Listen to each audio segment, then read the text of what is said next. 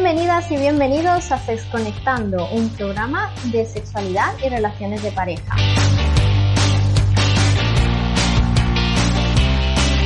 Yo soy Eva Portillo y me acompaña como siempre mi compañera Ruth Canchales.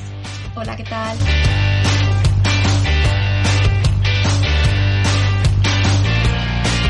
Bueno, hoy vamos a hablar de los roles en el sexo.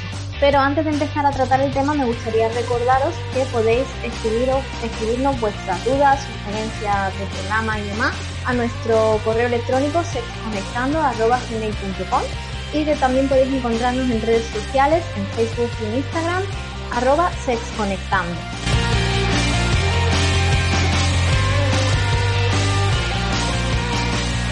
Ahora sí, vamos a empezar hablando de los roles en el sexo. ¿De qué va este programa exactamente? Bueno, pues vamos a hablar un poco de cuál es ese rol predominante que muchas veces tomamos en cuanto a las relaciones sexuales. Vamos a ver qué eh, nos suponen esos roles y los vamos a analizar un poquito. Pero antes yo quiero explicar o quiero eh, compartir con vosotros lo que es la definición de rol. ¿Vale? Un rol, ¿a qué nos estamos refiriendo cuando hablamos de eso? Pues básicamente un rol es una función o un papel que una persona desempeña en un determinado contexto. Según ese rol, el rol que tomemos, realizaremos una serie de conductas y no otras. Y aquí me gustaría hacer un matiz porque muchas veces podemos llegar a confundir lo que es un rol con lo que es el estatus. Hmm. Es decir, un rol no tiene nada que ver con la posición de una persona frente a la otra. Eso sería el estatus, ¿no? la posición de, por ejemplo, una profesora y un alumno, o un padre y una hija, por ejemplo, ¿no? Eso sería el estatus. Dentro de ese estatus, cómo nos comportamos, sí que sería el rol.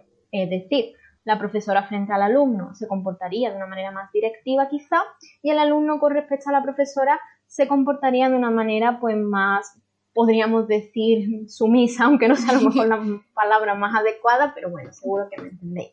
Entonces, cuando asumimos ese rol, estamos actuando en pos de lo que se espera de ese rol. Bien, y como podréis observar a esta altura de la explicación, los roles suelen ser complementarios.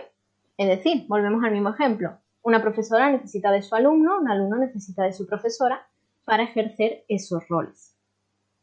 Entonces, mm, explicando un poquito esto, vamos a pasar a ver qué son los roles sexuales. ¿De qué estamos hablando aquí? Bien, los roles sexuales son patrones de conducta, es decir, volvemos a repetir cómo nos comportamos, establecidos según el género, bien femenino, bien masculino. Bien, antes, en, la, en épocas más antiguas en las que la investigación empezaba a tratar estos temas, lo masculino y lo femenino, la masculinidad y la feminidad, eran concebidas como dos polos de una única dimensión. Es decir, podríamos ser más tirando a lo femenino o más tirando a lo masculino, pero nunca en ninguna circunstancia estaba contemplada la opción de que pudiéramos desempeñar un rol o que pudiéramos tener características de ambos polos. Sin embargo, ya un poquito más reciente, a partir de los años 70 más o menos, empiezan a introducirse también un término nuevo en estas investigaciones, el término de la androginia. Y es que la androginia se refiere a aquellas características compartidas, digamos, por decirlo de algún modo, entre la feminidad y la masculinidad. En este caso, en lugar de atender a un mismo polo, consideramos que la feminidad por un lado sería un polo, un continuo, perdón, y la masculinidad por otro lado sería otro continuo. Entonces, cuanto más eh, características o funciones propias de según lo estereotipado, cumplimos en cuanto a uno y otro, en cuanto a feminidad y masculinidad, más nos acercamos a la androginia. Claro. También es verdad que a lo mejor antes mm, estaba tan centrado en un rol masculino y un rol femenino porque tanto la forma de vida, también la religión, ¿no? Era algo muy potente en nuestra sociedad y no se daba margen a roles intermedios, por así decirlo claro, no estaba para nada contemplado, era algo extraño si surgía algún tipo de, rol intermedio y era condenado y ridiculizado, además.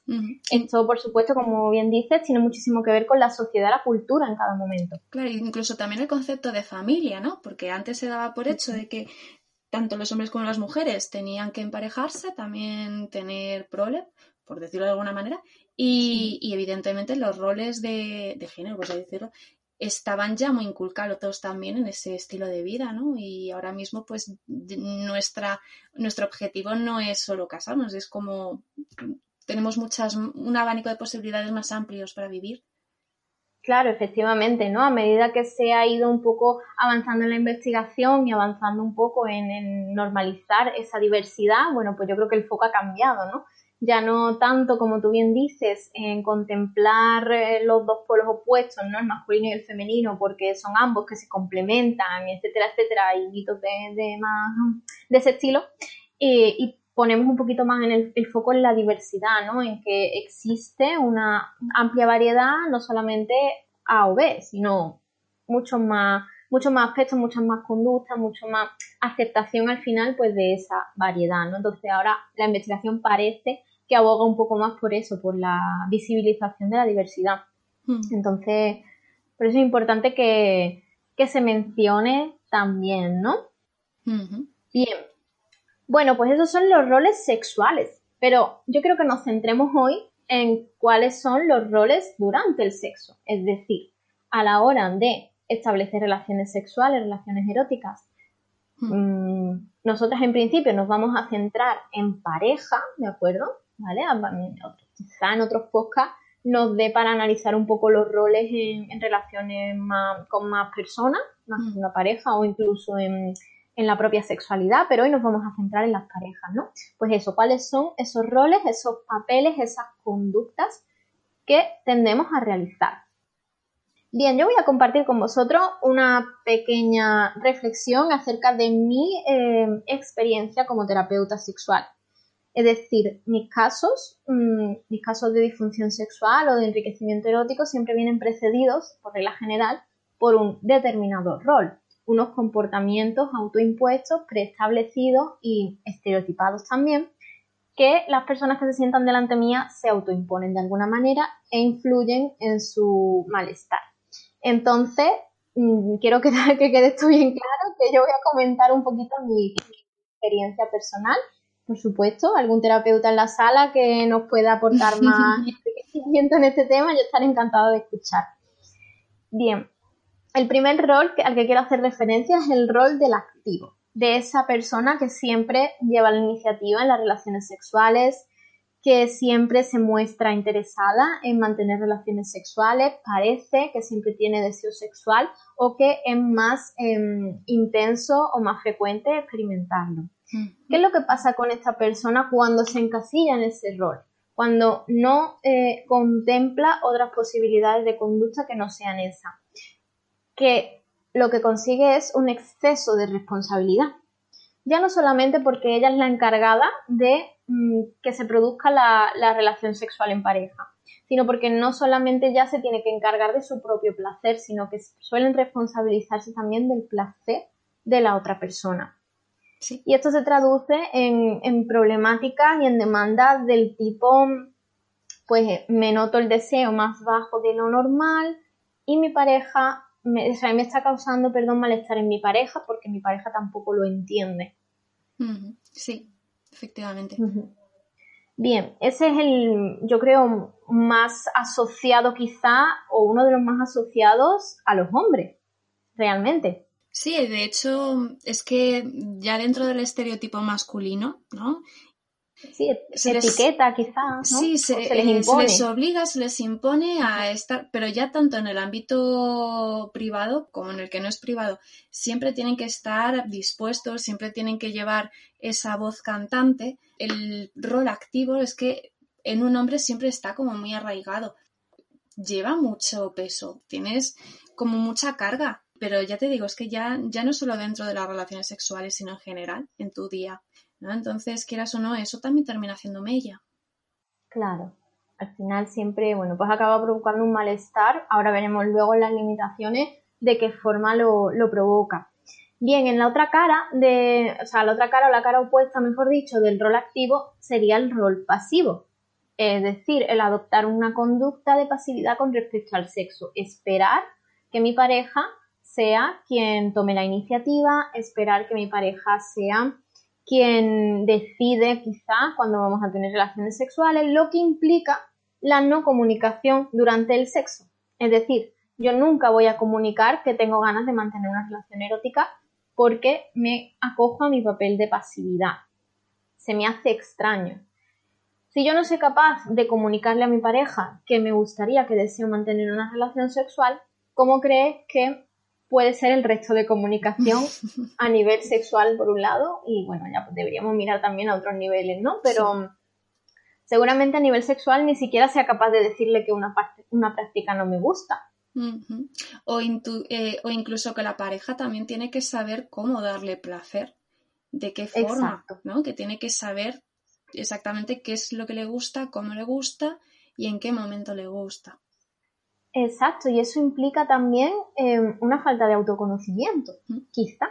No me molesto, entre comillas, por aprender a conocer mi cuerpo, a saber qué estimulación es la adecuada para mí, qué zonas eh, me aportan mayores sensaciones mm. y cuáles no, etcétera. Es como, bueno, pues mi sexualidad te la dejo a ti, tú la gestionas. Sería un poco el rol pasivo. Y este es el que afortunadamente ya no tantas, pero sí que se nos ha impuesto más a nosotras durante toda la historia de la humanidad prácticamente, ¿no? las mujeres, bueno, pues que se dejen hacer porque siempre es cierto que las relaciones sexuales han estado centradas y focalizadas en el placer masculino. Claro, claro. Por lo tanto. Sí, desde que las mujeres hemos empezado a vivir la sexualidad para el placer, realmente es como que también se nos ha abierto un abanico, pero es verdad que todavía queda mucho de, pues mucho tabús, muchas presiones sociales que, bueno, te dicen el disfrutar, ¿no? Que muchas mujeres disfruten libremente de su sexualidad, pues como a lo mejor tienen la connotación de puta, por así decirlo, ¿no? Eh, sí. Como esa etiqueta a las propias mujeres nos cohibe, sobre todo para conocernos más íntimamente. Claro claro, va asociado a sentimientos de vergüenza hacia la propia sexualidad, ¿no? Por el hecho de, estar a lo mejor asumiendo un papel em, impropio de quienes somos, ¿no? Y esto puede sonar a, a nuestros oyentes muy exagerado, pero realmente esto existe. Y aunque a lo mejor no en todos los casos se ve de una forma tan profunda o tan intensa, existe mucha variedad también. Aunque seamos conscientes de que no tenemos por qué adoptar ese rol pasivo o que estemos más concienciadas con nuestra propia sexualidad, en muchos casos podemos encontrar resquicios de este tipo de roles que no están completamente impuestos, pero tampoco están completamente ausentes. Sí. Así que, bueno, es para pensarlo. Bien. También muy parecido a este, aunque con, yo le he encontrado algunos matices, está el rol del bajo deseo, del deseo inferior. Y este sí que también está muy asociado a nosotras, a las mujeres. a mí nunca me apetece, yo sexo, bueno, pues no, nunca tengo muchas ganas, a lo mejor tampoco tomo la iniciativa cuando las tengo. No, pero tampoco me esfuerzo realmente porque me apetezca. Y si algo está claro en esta vida o en esta ciencia es que el deseo es algo entrenable y nos habréis escuchado decirlo y nos habréis leído decirlo también muchas veces. Y yo soy responsable siempre de mi propio placer y mi propio deseo. Entonces, si yo me acojo un poco a ese rol de decir yo es que tengo bajo deseo, realmente nunca voy a salir de ahí, me voy a atascar ahí. Sí. Y luego también diferenciar dos diferentes tipos de deseo, ¿no? El deseo tipo 1, que son personas que tienen una facilidad en tener esa libido siempre pues medio elevada y luego las otras personas que, por regla general, pues por ejemplo, las parejas de largo recorrido, pues necesitan ciertas acciones o caricias o para también tener ese deseo, ¿no? Que no está a lo mejor antes de una relación sexual, sino que hay el incentivar o buscarlo porque no te va a aparecer solo. Y también está todo lo que tú dices, también el trabajarlo, o sea, es, es que trabajar también nuestro deseo también va a hacer que luego sea más tipo 1, que siempre esté un poco más presente o estemos más predispuestas para ello. Claro, al final todo es modificable y, bueno, eh, pero claro, si, mm. si fueran todo así, realmente estos roles no tendrían sentido, ¿no? Y es cierto que, bueno, pues que todavía existen y que, y que es bueno que nos demos cuenta. El último rol que yo he detectado, he detectado cuatro nada más, no sé si ahora luego me cuentas tú qué piensas tú. Este sí está presente en todas las personas que vienen a consulta y en todas las personas mm, alguna vez creo que caemos en este tipo de, de conducta, el del deber, el rol del deber. Aquí vamos desde el, bueno, pues tengo que, debo, querer tener sexo, porque el sexo está bien, porque el sexo es divertido, porque el sexo mola. Sí. Hasta él tengo que aprovechar que este es el espacio para tener sexo. O sea, por ejemplo, a lo mejor una pareja que se ve poco por circunstancias, porque no cohabitan, porque vivan lejos, tienen un día, un fin de semana para estar juntos. Bueno, pues ese día yo tengo que querer tener sexo, porque si no es raro, porque si no, pues desaprovecho un poco la oportunidad, ¿no? Entonces, ahí estamos autoimponiendo ya el, o sea, ya estamos dejando el sexo como una diversión, como ocio, y lo estamos pasando a tener una responsabilidad, una tarea. Mm, una obligación, sí. Exacto, y las obligaciones no suelen ser divertidas. No suelen entrarnos ganas de yupi, voy a hacer un examen hoy súper divertido, ¿no? Voy a hacer un TFM. no. Mm. y, y que mata al final realmente el deseo y la pasión al fin en pareja. Que es verdad que hay veces que hay que programar, aunque en un principio no te apetezca, pero hacerlo siempre así pues tampoco es sano.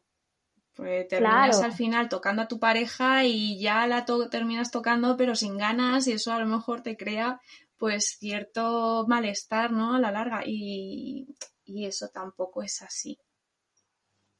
Claro. También eh, relativo al orgasmo, quizá, ¿no? Y a ese mm. peso que se le da al orgasmo por encima de cualquier otra sensación o de cualquier otro paso en la respuesta sexual tengo que tener un orgasmo, porque si no lo tengo entonces lo considero un fracaso. O si ya mezclamos varios roles, no mezclamos por ejemplo el activo con el de beber, pues yo tengo que conseguir que mi pareja, que mi pareja consiga tener un orgasmo. Y ahí ya, ¡pum!, explotamos con tanto... Y además, esto también eh, es el hecho de, por ejemplo, en los hombres, tengo que dar un orgasmo a mi pareja, porque además es como un éxito para ellos, ¿no? Es claro. como le he proporcionado placer y la he hecho disfrutar, pero luego también el orgasmo como fin de la relación erótica en sí mismo y esto además tanto en hombres como en mujeres que una relación erótica sin orgasmo pues parece que no ha sido una relación sexual entonces también quitarnos este mito de la cabeza no, no necesariamente tenemos que tener orgasmos para poder disfrutar de nuestra sexualidad, que está muy bien tenerlos, pero que no es la única función. Claro, sobre todo para no vivirlo luego como un fracaso si por el motivo que sea no se da. No siempre se van a dar las circunstancias adecuadas para experimentar un orgasmo, por distracción, por cansancio, por mil cosas. Sí. Entonces, es importante tener en cuenta esas cosas. En definitiva, estos son roles rígidos, son roles que no permiten mucha flexibilidad, ¿no? Aunque como ya hemos dicho antes, pues bueno, hay algunos que, a lo mejor no se dan de forma tan intensa o de forma tan concreta como lo hemos, lo hemos relatado. Pero en cualquier caso, eh, en el cuanto que nos salimos un poco de ese rol, de ese, de ese patrón de comportamiento, algo falla en nosotros. Mm. Y lo valoramos como un fracaso, realmente, o como un problema. Entonces, cuando entramos en esa valoración, ya es cuando probablemente o posiblemente se nos produzca un tipo de disfunción. Si bien disfunción por orgasmo, por excitación, por deseo o cualquier otra disfunción o malestar con la sexualidad. Y al final esto es lo que hacen estos, estos roles. Nos acaban limitando, nos acaban eh, imponiendo un poco pues este, este malestar. Sí, porque quieras o no, ya te imponen una forma de cómo hacer un encuentro sexual, ¿no? O te ponen pues una forma de hacer, una dinámica, unas metas concretas. Entonces, si tú no cumples un encuentro sexual con estos requisitos, porque son los normales, entre comillas, ya está fallando algo, ya está fallando algo en ti y ya no estás dentro de lo que se pide en la norma. Exacto, ya te has salido de la norma y ya pues peligro, ¿no? algo hay ahí. Mm. Y bien, como podéis comprobar, pues estos roles están muy relacionados con el género, al final, con, esos estereotipos de género que aún perduran. En la sexualidad tenemos mucho, mucho, mucho que ver con esto, con este tipo de roles. Mm. Así que, bueno, pues más o menos esto es así la parte más gruesa del programa de hoy. Luego pasaremos a responder un par de preguntitas con respecto a esto que también se, son bastante interesantes. Pero bueno, eh, Ruth, tú vas a seguir por esta línea, más o menos, hablándonos de, de, unas curiosidades que nos has traído hoy, ¿verdad? Sí, efectivamente. Voy a traer dos ex curiosos. El primero va a versar sobre, sí, sobre la presión de los roles y los estereotipos de género que hay en los hombres a la hora de mantener relaciones sexuales y más en concreto cómo dan origen a la disfunción sexual, en este caso la eréctil. He encontrado un estudio de la Asociación Española de Andrología, Medicina Sexual y Reproductiva que dice que un 18,9 que un 18,9% de la población masculina entre 25 y 70 años tendría disfunción eréctil. Además es una burrada, ¿no? Sí. Y que solamente un 23,4% de estas personas están diagnosticadas. Y muchas pues no están diagnosticadas pues porque les da vergüenza, tienen desconocimiento o tienen viejos complejos que hacen que no acudan a consulta para que aparezcan en estas estadísticas. Claro volvemos un poco al tema de la vergüenza, del rol masculino, de la masculinidad, de la virilidad, del... Sí. Efectivamente. También he querido coger el dato con pinzas, porque, por ejemplo, la horquilla de edad de 25 a 70 años es muy amplia. Entonces, el tema de roles y estereotipos de género no van a estar influenciando eh, de base en esta disfunción en todos los casos. Decían que, pero sí en mucho, ¿no? Pero tener también en cuenta esto, que muchos de estos casos pues también van a tener una enfermedad, un problema médico de fondo. Pero bueno, que los roles y los mitos y los tabúes también están. Sobre todo. a lo mejor no, sí, aunque a lo mejor no originen del todo, muchas veces sí que lo mantienen. Y, mm, y que además luego nosotros es lo que vemos en consulta también, ¿no? Que tenemos que desmitificar y normalizar muchas cosas. Bueno, y también recogía en este informe cómo las parejas de estos hombres se involucraban muchísimo menos de lo que sería deseable para, pese a lo importante que es, ¿no? La implicación de la pareja en el diagnóstico y sobre todo en el tratamiento de, de, la disfunción eréctil en muchos casos. Y yo no sé si tú te habrás encontrado en consulta a lo mejor hombres que vienen y que las parejas les dejan todo el trabajo a ellos achacando que solamente es su problema y que ellas no tienen nada que ver. Es como un poco, aquí también podríamos decir que a lo mejor el rol pasivo de ellas eh, que las mantiene un poquito más alejadas porque ellos no son los que tienen el problema en este caso.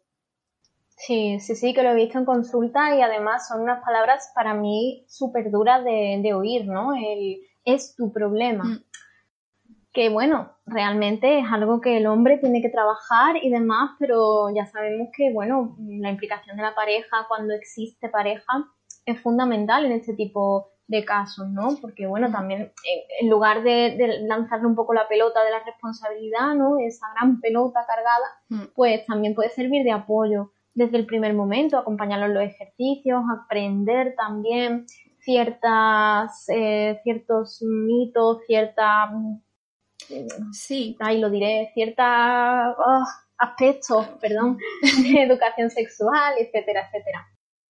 Que luego también nos encontramos parejas súper mega dispuestas, ¿vale? Que hay casos y casos. Luego hay mujeres que hacen lo que sea que se les pida, incluso más.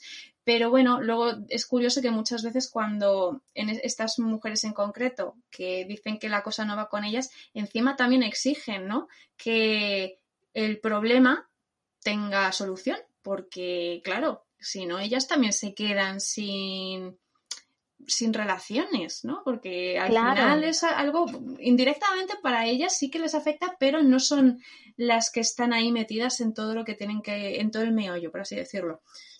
Claro, y por arte de magia, es decir, me niego a hacer los ejercicios contigo, mm. ¿vale? O sea, palabras textuales de que yo he, escuchado no me han trasladado porque tampoco querían verse conmigo en, consulta, ¿no?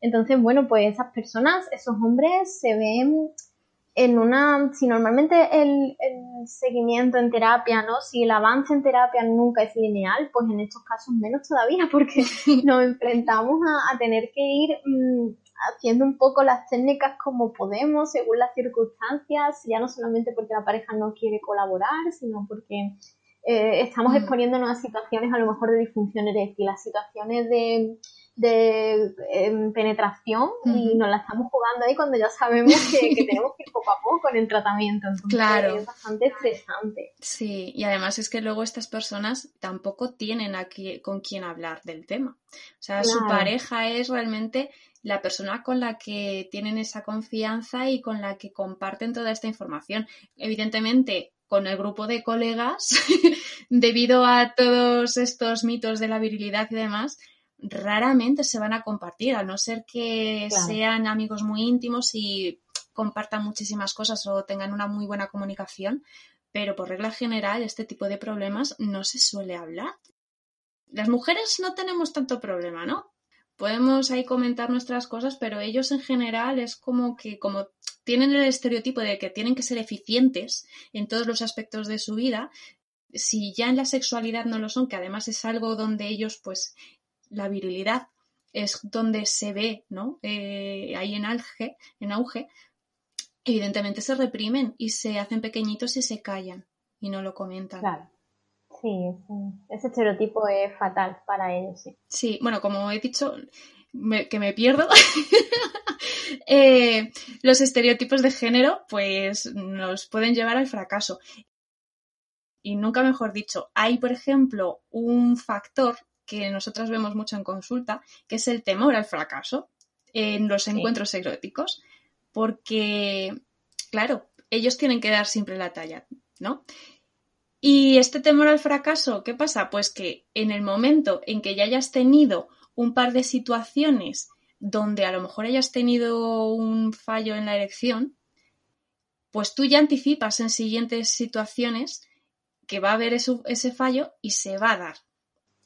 Esto genera mucho malestar, ansiedad y es un factor que también vemos en la disfunción eréctil. Y otro importante es el que llamamos el rol del espectador que es cuando el hombre se centra mm, absolutamente con su atención en realizar las tareas durante el encuentro sexual y si lo que está haciendo a la pareja es eficaz y además lo, lo ve pues con los gestos, los ruidos, las caras y las demostraciones que tiene la pareja. Es que ni siquiera pregunta, tiene que observarlo todo, ¿no? Aparte de estar pendiente de cómo lo hace, si lo está haciendo correctamente, tiene que estar pendiente de si lo que está haciendo está siendo efectivo o está siendo del agrado de la pareja sexual.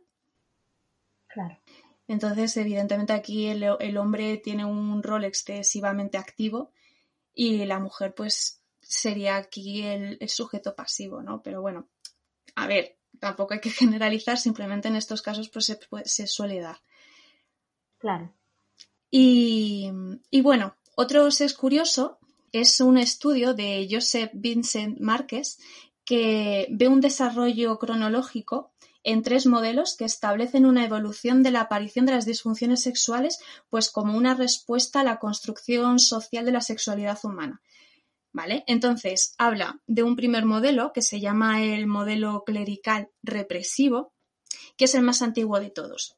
Y como el nombre nos puede ir indicando, aquí no, no había disfunciones sexuales algunas, eh, como las conocemos hoy en día al menos, ¿vale? Entonces, la conducta sexual solamente tenía fines reproductivos, no tenía fines para el placer. Recreativos. Sí. El siguiente modelo eh, fue el modelo burgués tradicional. Y aquí sí empieza ya a aparecer la disfunción erectiva masculina como una impotencia, ¿vale? Además como signo de deterioro viril. Aquí ya sí que empezaban, en este caso, los hombres a, a encontrar su virilidad un poco en juego dentro de las relaciones sexuales, si no daban la talla. Claro, aquí ya estamos más focalizados un poco en el placer, no tanto en la reproducción, ¿no? Y, mm. y el no disfrutar ya empieza a causarnos ciertas molestias. Sí, sin embargo el eyacular deprisa pues era valorado súper positivamente, porque de hecho se, les, se los clasificaban como superhombres, ¿no? Creo que hay un informe, creo que es el informe 15 o algo así, que, que hablaba de esto, donde, fíjate, ahí los... Eh, disfunción eréctil sí, pero eyaculación precoz era visto pues de una muy buena manera. y ya el modelo que está vigente hoy en día, que es el modelo capitalista permisivo, es el que aparece pues tras la Segunda Guerra Mundial. Porque empieza a haber cambios socioeconómicos, ahí aparece, empiezan también los primeros movimientos feministas, ¿no? Que reivindican la igualdad de las mujeres y hay un cambio en los valores sociales. Entonces hay un reconocimiento de la sexualidad femenina como normal y valorable. La equipara al de los hombres. ¿Qué pasa? Que bueno, lo que puede... A no le viene bien, seguramente. Efectivamente, el patriarcado, por así decirlo. Entonces, ¿qué hacen aquí? Pues entonces el varón, el, perdón, el varón lo que hace es responsabilizarse del placer femenino, ya que es igual de importante que el suyo, él se responsabiliza también del de la mujer. Y de hecho aquí viene la famosa frase de no hay mujer frígida sino hombre inexperto. Sí, totalmente, madre mm, Y bueno, de hecho el rol del espectador es que también está muy ligado a esto, ¿no? De, de, que el hombre tiene que hacer que la mujer llegue al orgasmo, entonces eso de estar pendiente de todo lo que está haciendo para su placer, de los gestos que ella hace para ver si le gusta, ¿no? Todo está muy ligado en, en esto. Y bueno, hasta aquí es, es curioso. Muy interesante, muy interesante. Hmm. Ya pasamos sino al tiperótico, que evidentemente como era roles, pues yo traigo un juego de roles. El juego de roles pues es una fantasía que es muy habitual, pero muchas veces nos cuesta poner en práctica, pues porque nos da vergüenza, hay tabúes o también puede faltarnos la imaginación en algunos momentos. Entonces, yo os voy a dar unas bases para que vosotros podáis ir planificando este tipo de juegos a vuestro gusto y disfrutar a la vez de, ellos. Venga, a ver qué nos cuentas. Son las bases, ¿vale? Entonces, lo primero, antes de nada, hay que hablar sobre las fantasías con nuestra pareja hay que desarrollar una buena comunicación en pareja y también el consenso para saber cómo nos gustaría y cómo, dónde, etcétera, ¿no? Además, si somos dos, entre los dos vamos a atender a más detalles que no tendríamos en cuenta si fuera uno el que lo organizara o incluso también si nos ponemos directamente al lío. Entonces, el hablar antes va a facilitar también muchísimo las cosas. Y también el estar compartiendo fantasías, pues nos va a ir también seguramente subiendo ese deseo y esas ganas de realizarlo. Lo segundo es escoger el juego de roles después de haber compartido las fantasías. Pues cuál es la que, nos la que más nos ha gustado. Y bueno, Puede ser un encuentro de desconocidos en un bar o realizar una sesión de BDSM o los típicos roles de enfermera, paciente o policía, ladrón, ¿no? Hay infinidad de roles que podemos escoger. Sí, en función un poquito de autoconocimiento de que nos gusta, que nos llama más la atención y como tú bien dices, que consensuamos, ¿no? Podemos elegir los roles que queramos. Claro. Y luego está definir bien los personajes. Hay que tener unas pautas definidas previamente para que luego el juego del roleplaying sea mucho más fluido. Aunque estemos improvisando, pero tener unas pautas previas siempre viene muy bien, ¿vale? Y también tener en cuenta un poco pues la edad, eh, también el rol si vamos a ser sumisos o, o dominantes. De hecho, incluso si a lo mejor nosotros en nuestros encuentros eróticos habituales somos, por ejemplo, normalmente sumisos, pues intentar probar a ver cómo es en el rol contrario, ¿no? A ver cómo nos encontramos y cómo nos vamos viendo. También hay que crear el ambiente. Si lo hacemos dentro de casa, pues ver si necesitamos algún objeto en concreto, unas esposas, por ejemplo, si vamos a hacerlo de policía ladrón, o si es fuera de casa, como el que he dicho de un encuentro de desconocidos en un bar, pues escoger algún hotel cerca de ese bar donde va a encontrar, donde va a tener la cita y el encuentro. claro, ir planificándolo. Y bueno, por último ya pues asumir el, el, el rol y entrar en el papel. Y si nos cuesta o nos hace gracia, pues tampoco pasa nada hacerlo perfecto. ¿Vale? que realmente lo que importa es pasarlo bien y disfrutar. Claro. Y bueno, Tener un buen ratito en pareja. Sí, y es que es eso, también este tipo de juegos pues aumenta la complicidad en pareja, la confianza, la comunicación, porque has tenido que ponerte de acuerdo también previamente en qué es lo que vais a querer hacer, realmente también es una forma de explorar y disfrutar de diferentes maneras de nuestra sexualidad. Además, de una forma segura, porque lo vamos a tener todo mucho más controlado. Claro, totalmente. Mm. Y hasta aquí el sex, el tip de el tip erótico. Muy interesante, apunta bien el tip. Además que mm, yo quiero hacer un apunte con mm. respecto a estos juegos de roles, ¿no? Que parece que hay personas como que les chirría un poco mm. eh, llevar a cabo este tipo de prácticas, como que lo ven raro, ¿no? Bueno, este tipo y muchas otras, ¿no? Pero sí es cierto que, que me lo suelo encontrar más en estos casos. Eh, como que, no sé, les da cierto reparo, cierta cosa, no no hacerlo. Y realmente lo que tú dices, bueno, pues probar, simplemente a ver pues si sale más bien, menos bien, si nos reímos más o menos, tomarlo un poco como un aprendizaje mm. de que pues no tenemos por qué incorporarlo en nuestra vida sexual si no queremos, ¿no? Simplemente pues, experimentar un poco. Es, es un juego más. Si no nos gusta, pues no se repite y ya está. Que tampoco... Pero vamos, es, es, es un juego.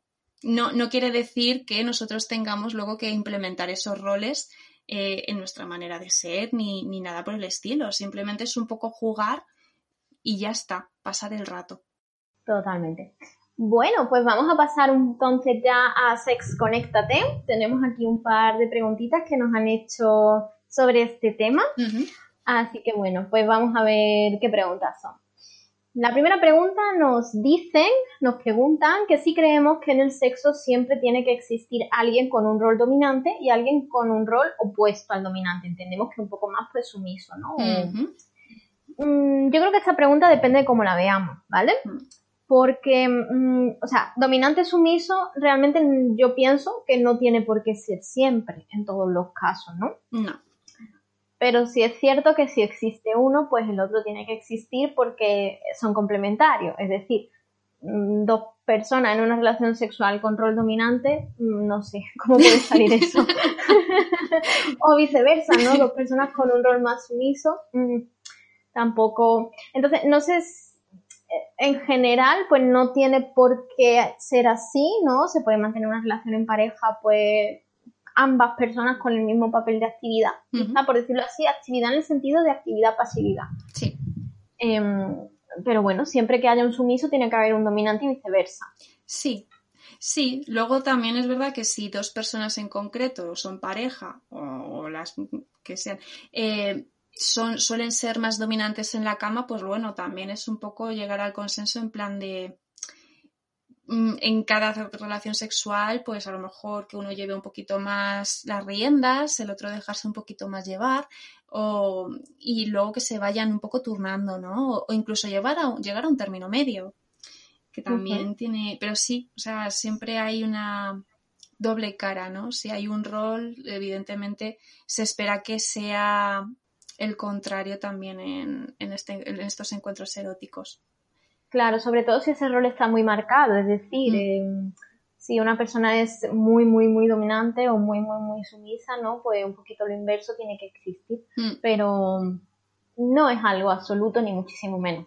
No, y, y, que una cosa no quita la otra. O sea, puedes tener relaciones sexuales igualmente de satisfactorias, aunque haya dos personas que tengan el mismo rol. Una cosa es que se acoplen bien, ¿no? Eh, en esos encuentros y ya está. Vale, y luego teníamos otra preguntita por aquí. ¿Suelen ser roles preestablecidos como femeninos y masculinos? Mm. Hmm. Pues la historia, pues bueno, siempre es lo, típico, ¿no? Te etiquetan a las mujeres como más pasivas y a los hombres como los más activos, que de hecho los problemas que nosotras vemos en consulta pues van muy ligados a, a esto. Pero yo creo que también en la actualidad mm, esto también está cambiando. Las mujeres también tienen más libertad, ya empiezan también a coger para ellas lo que antes eran eh, los roles más masculinos y también los estamos haciendo propios, ¿no? Entonces yo creo que lo ideal es que al final los roles no tengan género. Claro. Pero en un futuro, ¿no? Todavía nos está costando. Todavía hay mucho arraigo socialmente y culturalmente en esto. Mm. Sí, todavía tenemos ahí ciertos resquicios o ciertas trazas de, de esos roles preestablecidos por simple razón de género, pero como tú bien dices, es algo que tenemos que ir desterrando y de, quitándonos un poquito de medio para, bueno, pues para que al final no existan, porque como tú dices, ¿no? Tenemos que mm. intentar pues ser iguales al final y cada persona, independientemente de, quién sea, mm. eh, sea más o menos activo o, tome más o menos conciencia sobre su propia sexualidad, ¿no? Y sobre todo no ponerse expensas de una pareja. Claro, que lo haga propio, más que estar condicionado a una etiqueta, que lo haga propio, ¿no? Los roles seguramente vayan a existir siempre, pero bueno, el hacerlo, el hacerlo propio, en plan de no porque la sociedad me diga que como soy mujer tengo que comportarme de una determinada manera. No, yo me comporto así porque yo me siento a gusto moviéndome de esta manera y, estoy feliz y me encuentro bien y quiero seguir haciéndolo. Y que luego seguramente a lo largo de la historia también podamos a lo mejor tener momentos un poquito más eh, pues a lo mejor más sumisos o más, ¿no? Esto también dependiendo del momento, pero claro, que no esté tan ligado. Que haya un concepto de rol también en concreto es como... Lo ideal es dejarse fluir y sentir y, ser uno mismo, sin, sin tener estas etiquetas, sí. Sí, totalmente. Bueno, pues hasta aquí Sex Conéctate. Ya sabéis que nos podéis mandar vuestras preguntas o sugerencias de programa a las redes sociales, arroba sexconectando, o al correo electrónico, sexconectando arroba gmail.com. Nosotras volvemos pronto a, escucharnos con vosotros en un programa que irá, si no me, si no me equivoco, de familias políticas, ¿verdad? Sí. Así que... Tengo muchas ganas de hacerlo. Sí.